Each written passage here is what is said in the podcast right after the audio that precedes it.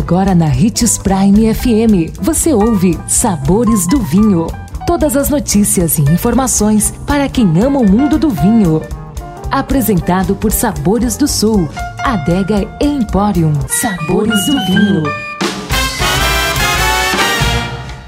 Olá, seja bem-vindo e obrigado por sua companhia aqui no Sabores do Vinho. Hoje vamos falar sobre mais um mito ou verdade. Vinho branco só harmoniza com peixe?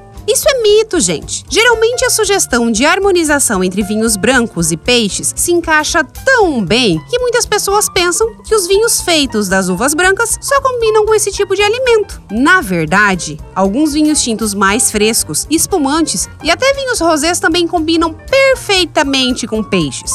Além disso, existem diversos vinhos brancos que combinam com preparações de carnes vermelhas, vegetais, legumes, hambúrguer, pizza. Basta observar o peso do vinho e o peso do alimento e tentar combiná-los. Essa é uma brincadeira muito interessante. Gostou do nosso tema de hoje? Indique os sabores do vinho para o seu amigo que quer aprender mais sobre esse universo. Todos os nossos programas estão disponíveis em nosso canal no Spotify. Se beber, não dirija e beba sempre com moderação.